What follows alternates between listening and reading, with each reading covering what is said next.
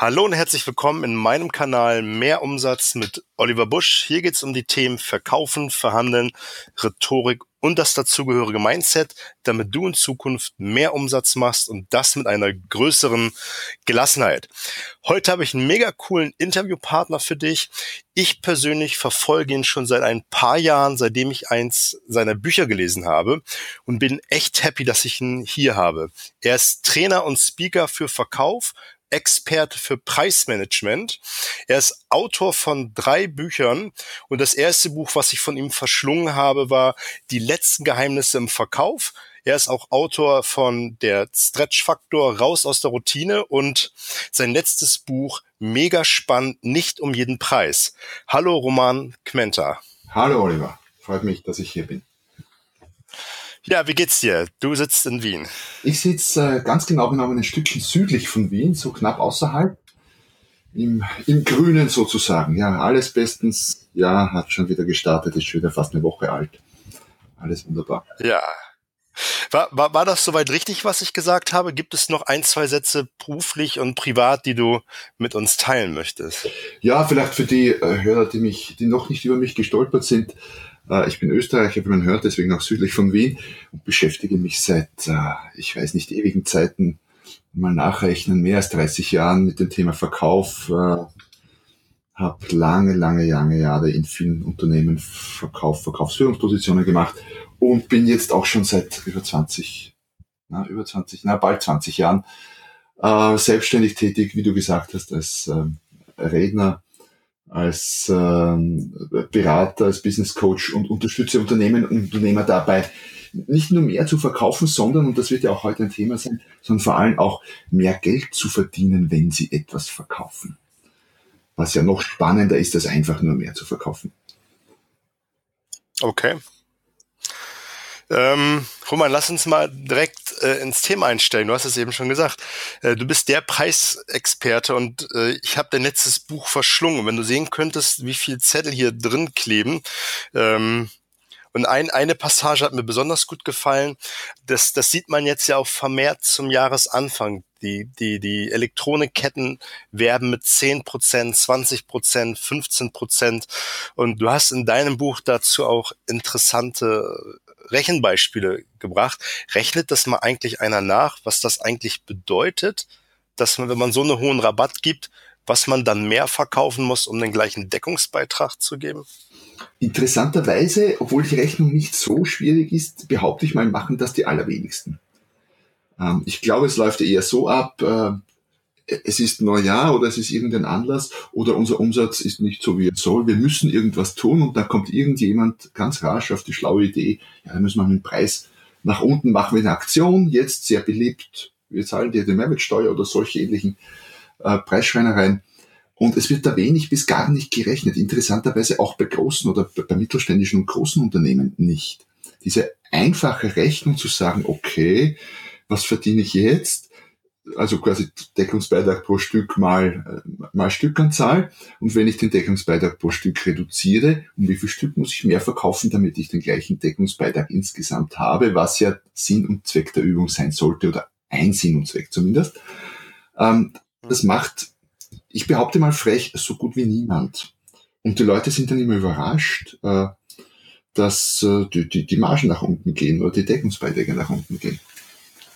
Das ist so, so meine Erfahrung. Das hat nicht unbedingt was mit der Größe des Unternehmens zu tun, auch teilweise Konzerne, die das nicht machen. Ich glaube, das macht wirklich keiner. Ne? Also es wird ein, es ist ja auch einfach. Ne? Wir machen heute eine 20% Aktion, wir verschicken viele Briefe, viele E-Mails und die Kunden kommen dann schon. Ne? Genau. Und, und das Blöde ist, das Blöde ist, die Kunden kommen dann vielleicht wirklich, weil, ja. weil wenn die Kunden nicht kommen würden, dann wäre es ja halb so schlimm. Ja? Dann äh, kann ich zumindest nicht, nicht oft wenig verdienen oder nicht oft nichts verdienen und nicht oft etwas drauflegen. Äh, das Blöde ist, die Kunden kommen und wir glauben dann sehr rasch, ah, die Aktion funktioniert, wunderbar, toll, tolle Sache, tolle Aktion.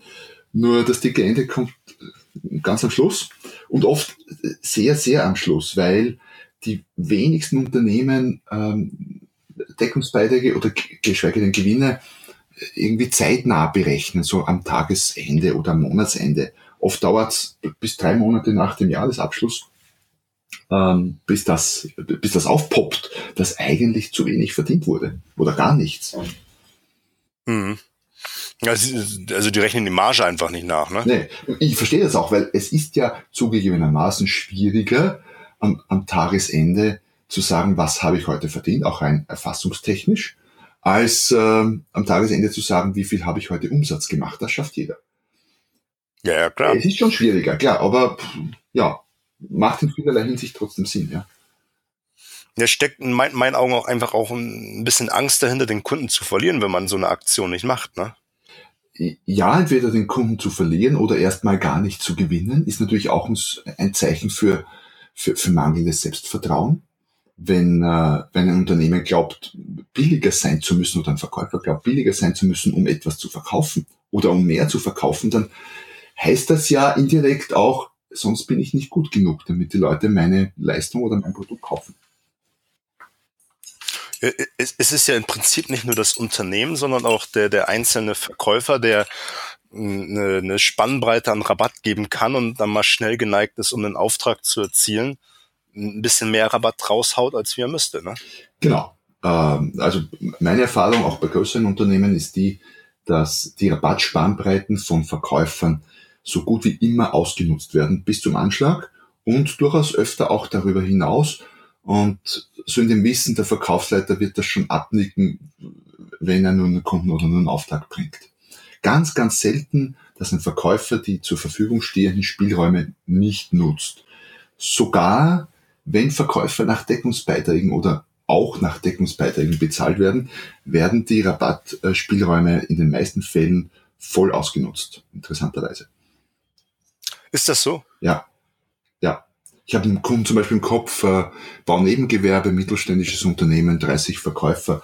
Äh, ich glaube 29 nutzen die, sagt mir der Verkaufsleiter, nutzen die Rabattspielräume aus. Einer nicht. Und der ist selbstständig dort. Also die anderen sind alle angestellt, der ist selbstständig, der hat das vielleicht verstanden, ja. Ja, wahrscheinlich, ne? Also äh, es ist, es ist ja meistens einfach die, die, wie wir es eben schon kurz gesagt haben, die Angst, dass der, der Kunde dann abspringt. Ne? Mhm. Lieber, lieber den Spatz in der Hand als die Taube auf dem Dach. Genau. Wenn es denn ein Spatz ist. Wenn der Spatz wenn wenn es ist. Ja, überhaupt, genau. Also wer, wer, wer für den Preis kommt, geht für den Preis. Ne? Ja, stimmt. Das ist so bei, bei Produkten und Leistungen, ist auch so bei, bei Mitarbeitern. Diejenigen, die zu mir kommen, weil ich besser zahle, sind dann auch weg, wenn jemand anderer noch besser zahlt. Genau. Also A ist es wegen dem Gehalt und A ist es, äh, B ist es beim Produkt. Wenn, wenn der Kunde kommt nur wegen dem Preis, dann geht er beim nächsten Mal zum anderen, weil der einen besseren Preis macht. Genau, genau. So ist das. Die, die, die, du hast so einen schönen Satz in deinem Buch geschrieben. Die Frage ist doch, ob man sich überhaupt leisten kann, so billig zu sein, ne? Genau. Weil viele meinen ja, ähm, ich meine, von außen betrachtet sieht das ja alles easy aus. Man gibt irgendwie 20 Prozent, wirbt, bewirbt das und dann kommen die Leute. Ähm, es gibt allerdings ganz wenige. Ich bin ja nicht so, ich bin ja nicht grundsätzlich gegen Preisreduktionen, obwohl das, wenn man meine Blogs liest und so, so aussehen könnte. Ähm, wenn ich, wenn ich den Preis um, um 90 Prozent reduziere und immer noch mit drei goldenen Nasen verdiene, okay, soll sein. Ja, es gibt vielleicht so Branchen. Äh, was ich sagen will, ist, es gibt ganz wenige, wirklich professionelle Discounter, die, die dann auch wirklich gut verdienen. Nehmen wir hier Aldi, Hofer in Österreich, äh, verdient mehr als der mhm. Rest der Branche meines Wissens. Äh, aber die sind halt professionelle Discounter. Die können, die können mit niedrigen Preisen umgehen. Die kaufen auch entsprechend große Mengen von wenigen von einem schmalen Sortiment ein. Die haben eine schlanke Struktur. Die meisten meinen ja, es würde reichen, ähm, quasi auf der Verkaufsseite einen auf Discounter zu machen und mal 20 Prozent zu geben. Nur wenn, wenn der Rest nicht passt, dann kann ich mir diese 20 Prozent eben mittellangfristig nicht leisten. Mhm. Die, die, die, die, die Frage ist ja, äh, wie, wie, wie Unternehmen es schaffen, die, den, den, den Wert zu erhöhen. Ne? Also es, ist, es sind ja zwei Waagschalen, die wir haben. Einmal die, die, die Wertwaagschale und einmal die Preiswaagschale. Ne? Genau. Wie, wie machen wir die ja. Wertwaagschale attraktiver? Attraktiver. Ja, weil es gibt ja, wie so schön heißt, nichts, was äh, zu teuer ist, nur vieles, was zu wenig wert ist. Sonst würden ja all diese exzessiv tollen Dinge auf der Welt gar nie gekauft, aber das werden sie. Gibt echt ja, zu, zuhauf. ihre Sachen, also wirklich teilweise ihre Sachen, die gekauft werden. Melonen in Japan um, um ein paar hundert oder ein paar tausend Dollar eine Melone, nicht ein Lastzug voll. Also allerlei High-End-Dinge, die gekauft werden. Warum? Weil der Verkäufer oder die, das Unternehmen, der Anbieter es geschafft hat, den Wert zu erhöhen. Wie machen die das?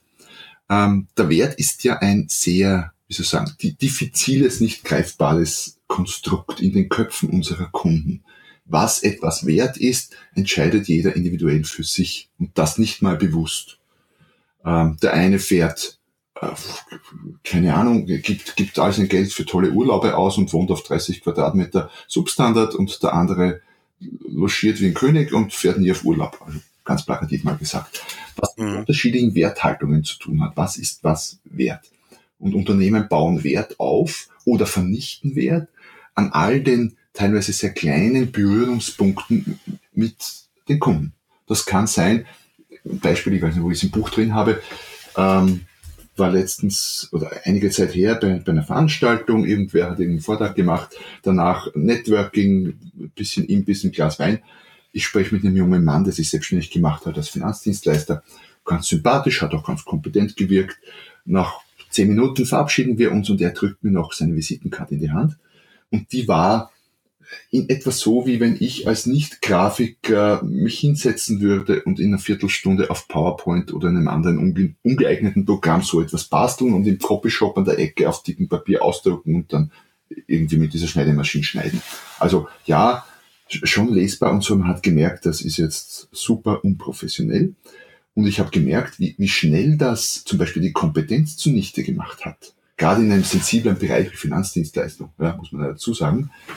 Äh, obwohl die, die Visitenkarte wie die gemacht ist, ja überhaupt nichts mit seiner Kompetenz zu tun hat, streng genommen. Dennoch wurde hier massiv Wert vermietet, äh, vernichtet. Und das passiert permanent in der einen oder in der anderen Richtung. Wo können Unternehmen Wert aufbauen? Ähm, wie wirkt die Website, die Verkäufer, die Stimme am Telefon, die, die, die Autos, die bedruckt sind, das Produkt selbst, die Verpackung. Witzigerweise, ich habe jetzt erst gerade ein bisschen Weihnachtsputz gemacht und habe festgestellt, ich habe noch alle meine iPhone-Verpackungen schön sauber aufgehoben. Warum? Alle anderen Verpackungen schmeiße ich immer weg, aber die Apple-Verpackungen nicht, weil da die Verpackung, ich sage mal, mindestens so wertvoll und wertig gemacht ist wie das Produkt selbst. Also all diese vielen kleinen und kleinsten Punkte, wo Wert aufgebaut werden kann. Ja, es ist, es ist, es ist um nochmal bei dem Visitenkartenbeispiel zu bleiben, es ist der erste Eindruck und äh, man hat gleich so, so, so, so einen billigen Eindruck, ne? Und das ist dann die, die Implement, also der Gedanke, den man dann hat, ist dann, dann bei seiner Arbeit auch so, ne? Genau. Gar nicht mal bewusst der Gedanke, sondern das läuft, schwingt so mit, ja, absolut. Es ist, es ist, ist ja auch das ganze Auftreten, was man dann in Frage stellt später. Ne? Das ist, ja. macht man nicht bewusst, aber man hat erstmal so von der Haptik einen anderen Eindruck. Und das ist wie bei diesen iPhone-Verpackungen ja auch. Man hat dieses, diese, dieser ganze Karton, dieses Aufmachen dieses Kartons ist ja schon ein Erlebnis für sich, ne? ja. ne? wenn dieses genau. iPhone dann präsentiert wird. Ja. Das ist einfach eine andere Wertigkeit, die dahinter steckt. Ne? Die machen das schon gut, ja. Ja, es ist durchdacht, also von, von, von der Präsentation bis zur Auslieferung des, des Produktes, das ist durchdacht. Ja. Und ich glaube, das machen viel zu viele Unternehmen äh, viel zu wenig, den Kunden ein Erlebnis zu geben, wenn er ins Geschäft kommt oder äh, wenn man ihn besucht, ein, ein Erlebnis draus zu machen. Ne? Stimmt. Ich meine, wann warst du denn letztes Mal in einem Geschäft, wo du nachher rausgekommen bist und gesagt hast, wow, das war jetzt wirklich, weiß nicht, tolles, toller Laden, Wahnsinnsauswahl oder eine super Verkäuferin oder Verkäufer oder selten, oder? Passiert schon, aber nicht so oft. Es ist viel zu selten. Ja. Und äh, die, die paar Male spricht man dann drüber. Wird weiter erzählt, genau. So, so läuft auch dann Empfehlungsgeschäft. Nicht nur, aber auch, auch im Handel natürlich, klar.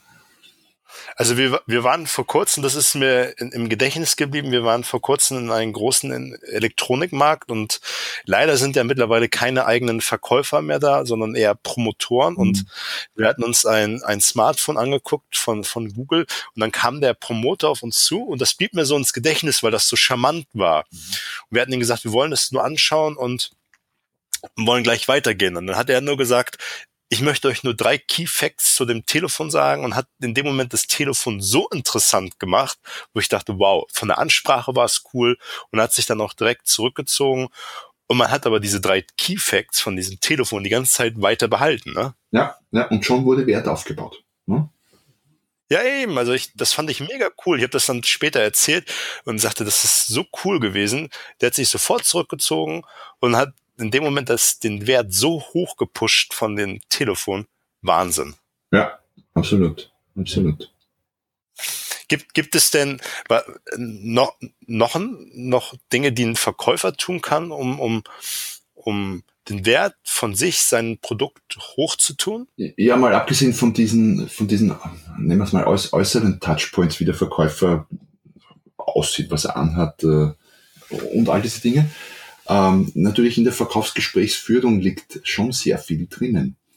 Ähm, und das Spannende dran ist und das Wichtige dabei ist, dass der Wert von einem Produkt, nehmen wir hier so ein Smartphone, ja nicht für, für jeden in denselben Punkten liegt. Was der Verkäufer tun kann, tun sollte, tun muss, ist herauszufinden, was ist denn für diesen speziellen individuellen Kunden etwas wert. Für den einen ist es, keine Ahnung, das größere Display, für den anderen ist es das, äh, die besser auflösende Kamera und für den dritten ist es wirklich die Verpackung, die einfach genial ist. Ähm, wenn ich das rausfinde und das dann in den Vordergrund stelle, dann habe ich nicht nur Wert, sondern habe ich individuellen Wert aufgebaut im Kopf des Kunden. Und das ist super. Ich habe umgekehrt es vor kurzem erlebt. Wir haben einen neuen, einen neuen äh, Küchenherd gebraucht. Nach, ich glaube, 25 Jahren hat er den Geist aufgegeben und kam ein Verkäufer ins Haus und hat dann ähm, Herd hergezeigt, angeboten und hat dauernd von, von der Kindersicherung gesprochen des Herdes. Jetzt ist es so, mhm. wir haben keine Kinder. Wir planen auch keine und dann kann man, naja, wenn Besuch kommt mit Kindern und so, ja, wir haben manchmal Besuch, manchmal haben die auch Kinder mit, aber es hat noch nie im Leben ein Kind an unserem Herd rumgespielt. Also das ist einfach kein Argument, so toll das sein mag. Null Argument, es war eher nervig und das ist ein typischer Fall von, von der Verkäufer hat gemeint, das wäre etwas wert für uns, die Kindersicherung, und würde Wert aufbauen. Äh, es hat es eher im Gegenteil vernichtet. Warum? Weil ich mir dann gedacht habe, erstens hat er mich genervt mit der Kindersicherungsgeschichte. Äh, zweitens kann das ja in dem speziellen Fall könnte es ja sogar wirklich ins Auge gehen. Man könnte in ein Fettnäpfchen treten. Das könnte ja, wir könnten ja eine Familie sein, die gern Kinder hätte und aus welchen Gründen auch immer keine haben konnte und dann redet er über Kindersicherung und das heißt alte Wunden auf, also wirklich dramatisch könnte es sein, weiß jetzt nicht, aber und äh, noch schlimmer, dann hat dann hat so ein Herd Kindersicherung und ich denke mir, naja, äh, die, die, die zahle ich aber jetzt mit, obwohl ich die nicht brauche. Und das ist ja nicht nur mit der Kindersicherung so, gerade bei technischen Dingen gefährlich. Man kriegt dann relativ leicht den Eindruck, wenn der, der Verkäufer Dinge aufzählt, die für mich nichts wert sind, weil ich das einfach nicht brauche, dass ich das mitzahle. Und dann wäre die Schlussfolgerung zu sagen, naja, gibt es das nicht auch ohne dem und irgendwie günstiger, weil ja, brauche ich ja alles nicht. Richtig. Und das ist wahrscheinlich für ihn das äh, Argument gewesen oder sein, sein Herzensargument, weil er vielleicht selber Kinder hat, aber das genau. interessiert einen anderen Kunden. Genau. Oder es war bei den zehn Kunden vorher so. Kann ja sein, aber eben nicht bei mir. Ja, das ist so ein bisschen an, an der Lösung beim Spezi oder bei dem Kunden vorbei. Ne? Also wie du es eben so schön gesagt hast, die, die spezielle Lösung für den bestimmten Kunden. Ne? Genau. Also da muss man schon genau raushören, was der Kunde eigentlich wirklich braucht. Ne? Genau, also nicht, nicht nur, dass der, wie man so schön sagt, dass der Köder dem Fisch schmecken muss und nicht dem Angler, äh, schmecken unterschiedlichen Fischen auch unterschiedliche Köder. Ja, auf jeden Fall. Und ich glaube, wenn man das, die, die Bedürfnisse richtig heraushört, dann reicht es ja auch, auch wenn der Herd die Kindersicherung hat, nur die Dinge hervorzuheben, die für den Kunden interessant genau. ist. Über die Kindersicherung muss ich ja nicht sprechen. Genau, genau. Die ist dann nice, nice to have. aber äh, das ist nicht, was den, den Kunden interessiert. Das ist nicht, was Wert aufbaut in dem Fall. Nee, das ist dann äh, eher, eher, eher nervig, wie du sagst. Ne? Also dann ist man eher genervt, dass man das immer wieder hört. Man hat keine Kinder, man will keine Kinder oder man, man, man will es einfach nicht mehr hören. Ja, und andersherum, wenn das jetzt eine Familie mit Kindern wäre, wo sich vielleicht letzte Woche erst ein kleines Kind beim alten Herd die Hand verbrannt hat, wow, dann braucht er außer dem Wort Kindersicherung Herd gar nichts mehr zu sagen. Das Ding ist verkauft. Ja, natürlich. Aber das muss ich wissen, ne? Also. Mhm. Ja, das ist, das ist leider das, das alte Lied vom, dass, dass die Verkäufer, beziehungsweise der, in dem Moment auch die Unternehmen nicht darauf hören, was der Kunde wirklich braucht. Was die Bedürfnisse sind, um, um dann den Wert zu erhöhen, um dann auch einen höheren Preis zu erzielen. Genau. Ganz genau so es, es gibt ja die, die, die, die, die verschiedensten äh, äh, Preisstrategien. Es gibt ja, man kann in den Markt gehen mit billig, billig, nochmal billig und dann irgendwann den Preis zu erhöhen. Oder man geht gleich teuer in den Preis, um dann langsam so den Preis zu senken. Mhm. Was hältst du davon? Oder man geht, dritte Variante, man geht gleich teuer oder hochpreisig in den Markt und bleibt dort und senkt den Preis nicht. Also es gibt, wie du richtig sagst, verschiedenste äh, Zugangsweisen. Es kommt ganz auf Produkt, Branche, Verkäufer, Leistung etc. etc. Man kann es wirklich nicht über einen Kamm scheren. Äh, was letztlich wichtig ist, ist zu rechnen und zu sagen, okay, wa, wa, was verdiene ich denn tatsächlich? Ähm, der, die Strategie zum Beispiel, wie du sagst, billig in den Markt zu gehen, mal Masse aufzubauen, um dann den Preis zu erhöhen oder überhaupt dann Preis einzuführen. Es geht ja auch gratis in den Markt zu gehen, um dann später zu verdienen. Das kann schon funktionieren. Aber Twitter zum Beispiel, soweit ich weiß, hat, gibt's jetzt zehn Jahre oder vielleicht sogar mehr, irgendwie sowas, ähm, haben bis heute keinen Dollar Gewinn gemacht. Ja, ich glaube, die sind immer noch äh, hunderte Millionen äh, also Kunden, eigentlich potenzielle Kunden haben noch keinen Gewinn gemacht. Das heißt, gratis, um später dann Geld zu verdienen, ja, funktioniert halt auch nicht immer. Ähm, es gibt gerade in den letzten Jahren eine Reihe spannender Modelle, durchaus spannender Modelle, auch in Zeitungen oder Handys, Handys gratis, Zeitungen gratis. Geld wird dann hintenrum verdient über Werbung, über, über die laufenden Gebühren und so weiter und so fort. Also, äh, was ich spannend finde bei Preisstrategien ist, nicht ungefiltert das zu übernehmen, was die Branche tut, sondern mal zu hinterfragen, zu sagen, okay, die Branche verkauft, keine Ahnung, ich habe hier gerade ein Glas vor mir stehen, Gläser werden typischerweise pro Stück verkauft. Äh, kostet von bis, aber man verkauft pro Stück. Mal zu überlegen, muss das so sein? Ich habe im Buch, glaube ich, äh, im letzten Buch ein Beispiel drin, wie man Melonen bepreisen könnte. Äh, bin mhm. auf locker mal 20 und mehr Varianten gekommen. Muss das so sein? Müssen, müssen Berater, Trainer pro Stunde oder pro Tag abbrechen? Müssen Glas pro Stück verkauft werden? Oder geht das nicht auch anders? Das wäre mal schon eine spannende Überlegung zum Thema Preisstrategie, um dann vielleicht auszubrechen aus der Branche und, und ganz was anderes zu machen und sich weniger vergleichbar zu machen dadurch. Ähm, ansonsten stelle ich fest, Preise, die am Boden sind, hochzukriegen, ist natürlich sehr viel schwerer als einen hohen Preis zu senken. Ähm, auch mhm. gerne vergessen, dass, dass man die Leute ja an, an Rabatte gewöhnt. Machen wir mal heute einen Rabatt und, und nächstes Monat wieder und so weiter und so fort und irgendwann ist der Preis unten. Und den wieder zu erhöhen, ist schwierig, sagt auch jeder Verkäufer und Unternehmen.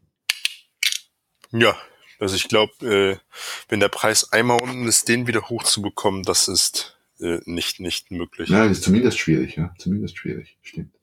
Also es dauert extrem lange, also bis der wieder langsam anfängt zu steigen. Ja, ja, genau. Um, um da zumindest so ein bisschen gescheit äh, die richtige Richtung wieder zu gehen. Ja, und in manchen Branchen wird der nie mehr nach oben gehen mit, mit diesem Produkt oder dieser Leistung. Es gibt Branchen, die einfach kaputt sind. Da, Die sind durch. Ja. Da passiert, da passiert nichts mehr. Du, du hast es eben schon so ein bisschen am Rand erwähnt. Äh, es, es gibt ja, du hast es in deinem Buch auch beschrieben, diese Regelbrecher, ne? Ja. ja. Was, was, was meinst du damit genau? Regelbrecher sind, sind, sind Unternehmen oder Menschen, Geschäftsleute, die, äh,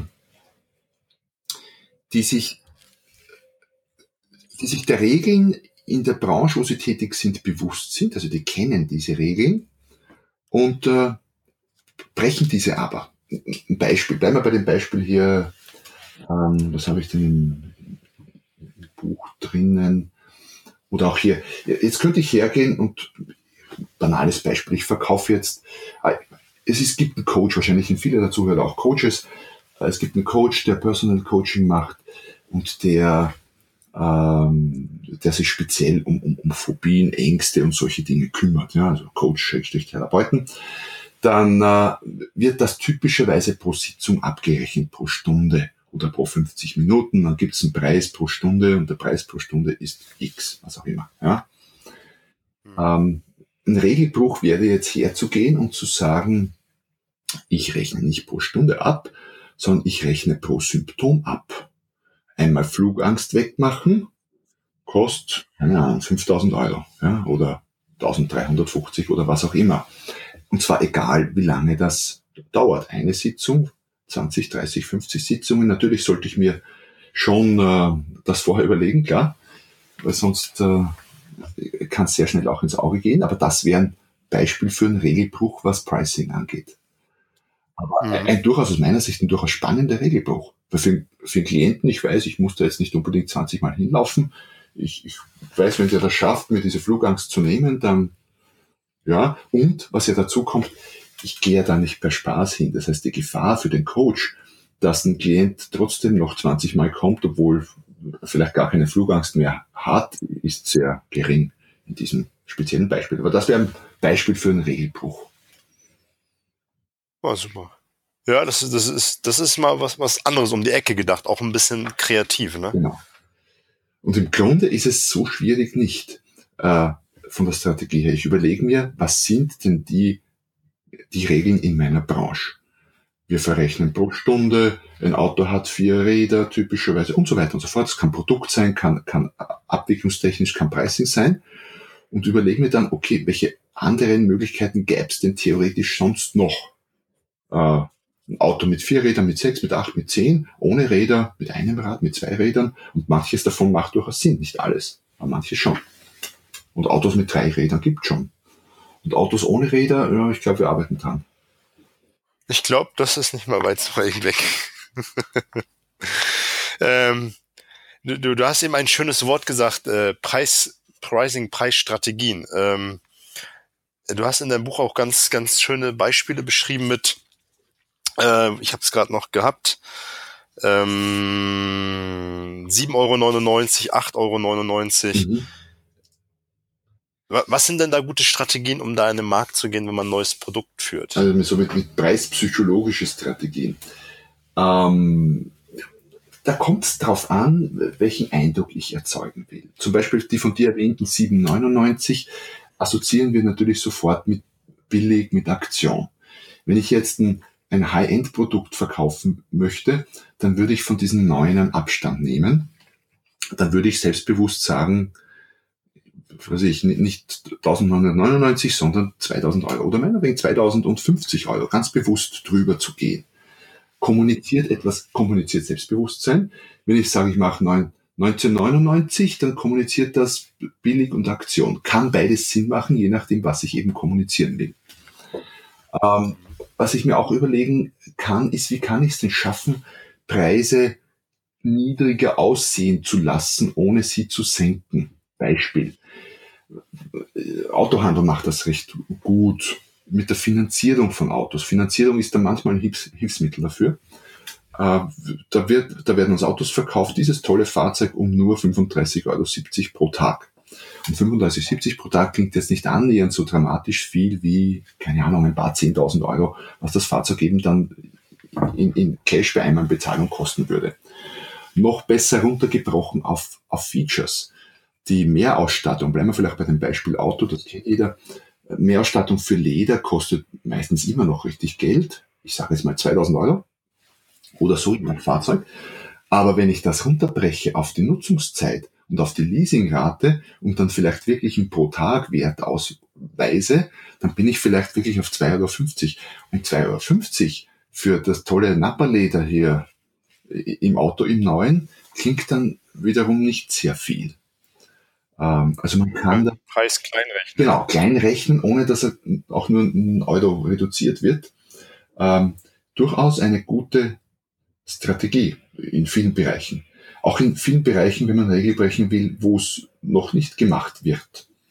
Äh, hochpreisige, hochwertige Schuhe. Warum müssen die 500 Euro kosten? Warum nicht pro Tag, pro, pro Monat Nutzungs, äh, pro Mal tragen, herunterbrechen und so tatsächlich oder auch nur kalkulatorisch. Also da gibt es viele, viele Ideen und Möglichkeiten und vielleicht noch ein, ein drittes, was man auch tun kann, sollte, man sollte, wenn man auf den Markt geht mit einem Produkt und Leistung, nicht immer nur diese Leistung oder dieses Produkt im Kopf haben, sondern den Sortimentsgedanken spielen. Was heißt das? Ähm, ich sollte das Produkt oft nicht allein auf weiter Flur stehen lassen, sondern ich habe zum Beispiel drei Varianten. Man findet das relativ oft bei Software, die online verkauft wird. Da gibt's Diamant, äh, Gold und, und Silber-Version oder so irgendwie. Mhm. Ähm, die Diamant-Version oder die Platin-Version High-End kostet deutlich mehr.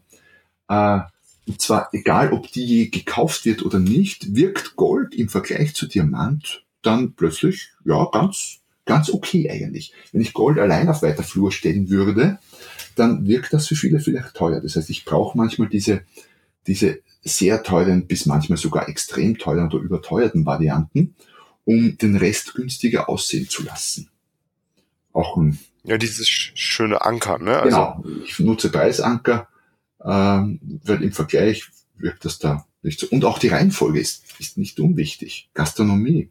Äh, bei, bei Wein und Speisekarten wird das zumeist falsch gemacht.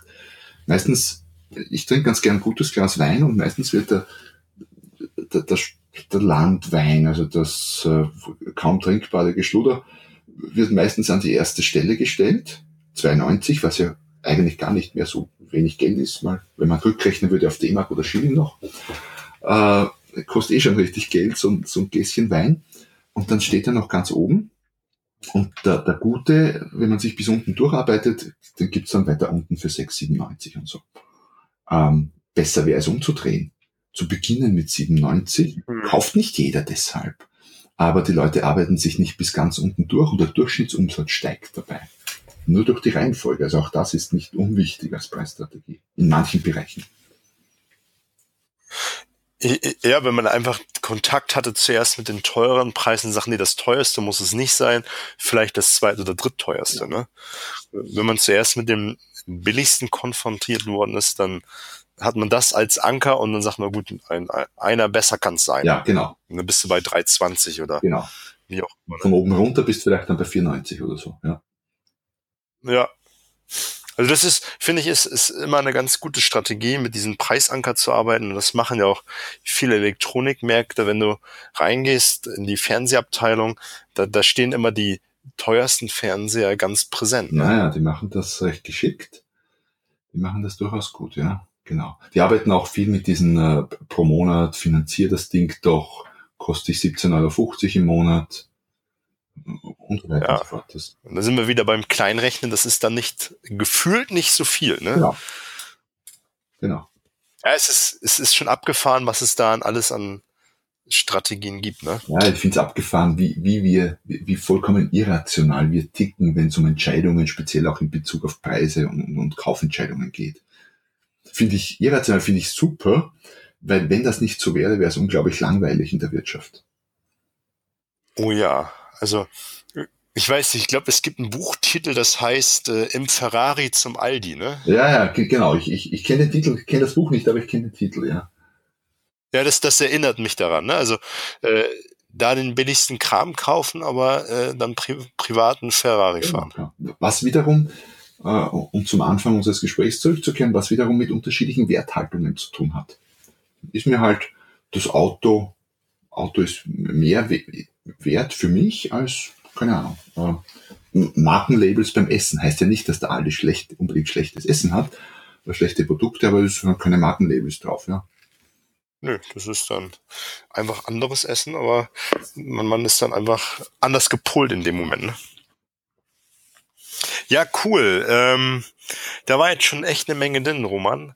Vielen Dank dafür. Ich habe zum, zum Abschluss immer so, so eine kleine Fragerunde, die ich jeden meiner Interviewgäste stelle, von Tim Ferriss. Den kennst du mit Sicherheit auch. Ja, natürlich, klar. Der hat äh, das spannende Buch geschrieben, Tools der Titan, und da habe ich die eine oder andere Frage rausgezogen, die ich, wie gesagt, alle stelle. Wollen wir starten? Ja, schieß los. Ähm, welches Buch hast du selber am häufigsten äh, verschenkt? Ähm, wenn ich ganz ehrlich bin, äh, meine eigenen. Ja, und welches davon? Sehr wahrscheinlich das letzte jetzt. Äh, nicht um jeden Preis. Ja, also es war für mich nochmal ein absoluter äh, Augenöffner. Was auch, auch gerade, ich bin schon viele Jahre im Handel unterwegs, aber man, man wird sich das eine oder andere nochmal echt bewusst, wenn man das so liest. Ne? Ja. Und ähm, das möchte ich mal kurz an dieser Stelle sagen. Eins der beeindruckendsten Geschichten war die aus der Toskana. Die hat mich umgehauen. Ja. Die so ziemlich am Anfang war. Mehr möchte ich da auch ja. nicht sagen, weil die, die Leute sollen es selber lesen genau. und dann genau. versteht man es ein bisschen besser. Ähm, welches Buch hat dich selber mit am meisten inspiriert? Also sicher in, vor, vor vielen Jahren schon die, die ein, zwei dicken Bücher von Tony Robbins. Äh, damals immer noch, habe schon lange nicht mehr gelesen, aber immer noch gut. Aber das war, das hat mich damals schon sehr, sehr äh, inspiriert.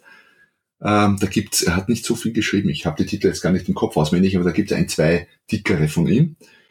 Die, haben mir viel gegeben. Was mich sehr inspiriert hat, war eben Tim Ferriss, die, äh, die Vier-Stunden-Woche. Fand ich ein sehr cooles Buch. Ein sehr gutes Buch und auch vom, äh, vom, was mir so spontan aufpoppt, vom, vom Cialdini, eins der, der ersten, wo es so um die äh, diversen psychologischen Dinge und Ankerstrategien bringt, weil er da darinnen, da drin viel, äh, viel, viel Eigenerfahrung schildert. Aber okay. ich, ich ließ so vieles und ähm, ja, ja, da gäb's ich will gar nicht jetzt irgendjemand benachteiligen, da gäbe es sicher noch Dutzende mehr, die mich, die, die mir wirklich sehr gut gefallen haben, aber das waren so drei, die mir jetzt ganz spontan mal in den Sinn gekommen sind, ja. Ja, cool. Ähm, das Zitat, was, was dich am meisten inspiriert hat? Puh, Zitat. Was mir jetzt spontan einfällt, aber nicht vielleicht, weil es mich am meisten inspiriert hat, sondern weil es war halt gerade auf meiner Zunge, daher sage ich es jetzt mal, ist, es gibt nichts, was zu teuer, aber vieles, was zu wenig wert ist. Aber vielleicht, weil wir heute über Preis sprechen. Ähm, doch, ich habe eines, das hatte ich mir auch hier aufgeschrieben von schon längerem, ist hier in meiner Pinwand. Warte mal kurz. Ähm, ja, eher spirituell angehaucht. Wünsche alles, brauche nichts, wähle, was sich zeigt. Wow. Da cool. will ich jetzt gar nichts erklären, das muss der Hörer, die Hörerin sacken lassen und sich einen eigenen Reim drauf machen. Ja, das, das muss wirken. Das muss wirken. Das, das lassen wir mal so stehen. Der, der, der schlechteste Ratschlag, den man dir jemals gegeben hat? Ähm, war der, mir einen sicheren, unter Anführungszeichen sicheren Job zu suchen und äh, so quasi die äh, klassische Karrierelaufbahn zu machen. Nicht, dass es nicht funktioniert hätte, aber im Nachhinein betrachtet wäre es besser gewesen, ich hätte schon viel früher mich auf eigene Beine gestellt und, und eigene Projekte und Unternehmen gegründet. Ja, das sagen viele, ne? Das ist es so, dass man eher den Mut noch nicht hatte, das ja. äh, eigene selbst in Angriff zu nehmen, ne? Genau, genau. Hast du ein, ein, ein Morgenritual? Die erste Stunde? Ja, ähm, ich schreibe das ist nicht sehr lange, das Morgenritual. Ich schreibe meine Ziele auf. Jeden Tag dieselben. Also meine kurz mittelfristigen Ziele, so die Jahresziele. Das sind so. Ja, an, die, an die zehn vielleicht, so beruflich, privat. Und die schreibe ich jeden Morgen mit der Hand ab. Einfach um sie präsent zu haben. Hab sonst das auch, cool ist. Ja, das, das, glaub, ich habe mal hochgerechnet, auch ganz spannend. Ich habe das mal mitgestoppt. Ich bin Zahlenmensch auch sehr, okay, passt auch zum Thema Preis. äh, und habe mir gestimmt, ich brauche circa drei Minuten, um diese Ziele abzuschreiben. Und dann habe ich das mal hochgerechnet. Ich mache das, ehrlicherweise, ich mache das fast jeden Tag. Es gibt durchaus Tage, wo ich irgendwie, keine Ahnung, unterwegs und gerade nicht dran denke. Aber sagen wir mal, ich mache es 300 Mal im Jahr. Dann sind das 900 Minuten im Jahr, wo ich meine Ziele aufschreibe. Das ist eine ganze Menge Zeit. 10, 15 Stunden Ziele schreiben pro Jahr. Ja. Und ansonsten, ich, ich habe schon alles mögliche Sonstiges versucht, habe so Meditation versucht und so, das ist alles irgendwie wieder verschwunden. Aber Ziele schreiben, das klappt jetzt sehr gut für mich, ja. Ja, das ist auch, was ich morgens mache. Und das ist so direkt nach dem Aufstehen super gut, allein dadurch, dass die Ziele dann einfach präsent sind. Ja, genau. Man, man ist auf dem Tag ganz anders geprimed als, als wenn, wenn man morgens zuerst bei Facebook guckt oder was auch immer. Ne? Was ich schon, wobei das, das als Ritual zu bezeichnen ist vielleicht ein Schritt zu viel, aber ich bemühe mich, morgens zu schreiben. Ich bin eher Morgenmensch, kann dann schon mal sein, dass ich um 5 Uhr wach bin, aufstehe und dann schreibe. Blogbeiträge am nächsten Buch, solche Dinge, also längere Texte, wo ich ein bisschen Muße brauche und, und, und Zeit. Das mache ich ganz gerne morgens auch. Nicht immer, aber immer wieder. Ja, super. Den, welchen Rat würdest du einen 16-, 18-Jährigen heute geben? Ähm, zwei Ratschläge wahrscheinlich.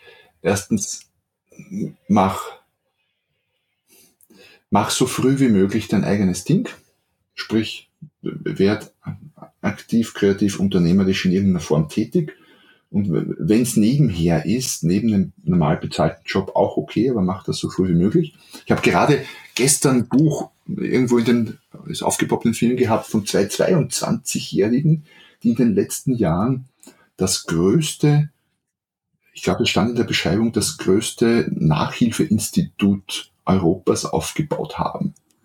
Und man dachte, wow, mit 22, okay, ich habe Nachhilfe gegeben, in frühen Jahren schon und Mhm. Aber wow, Wahnsinn. Also es, es geht. Es geht heutzutage leichter als, als noch vor 20 Jahren oder 30 Jahren. Also das ist der eine Rat. Und äh, der zweite Rat wäre wahrscheinlich der zu sagen, glaub nicht alles, was du denkst. Oder eigentlich glaub das wenigste von dem, was du denkst. Wir denken so viel Zeug, das nicht stimmt und machen uns dadurch klein, äh, viel kleiner als notwendig. Ja, das stimmt.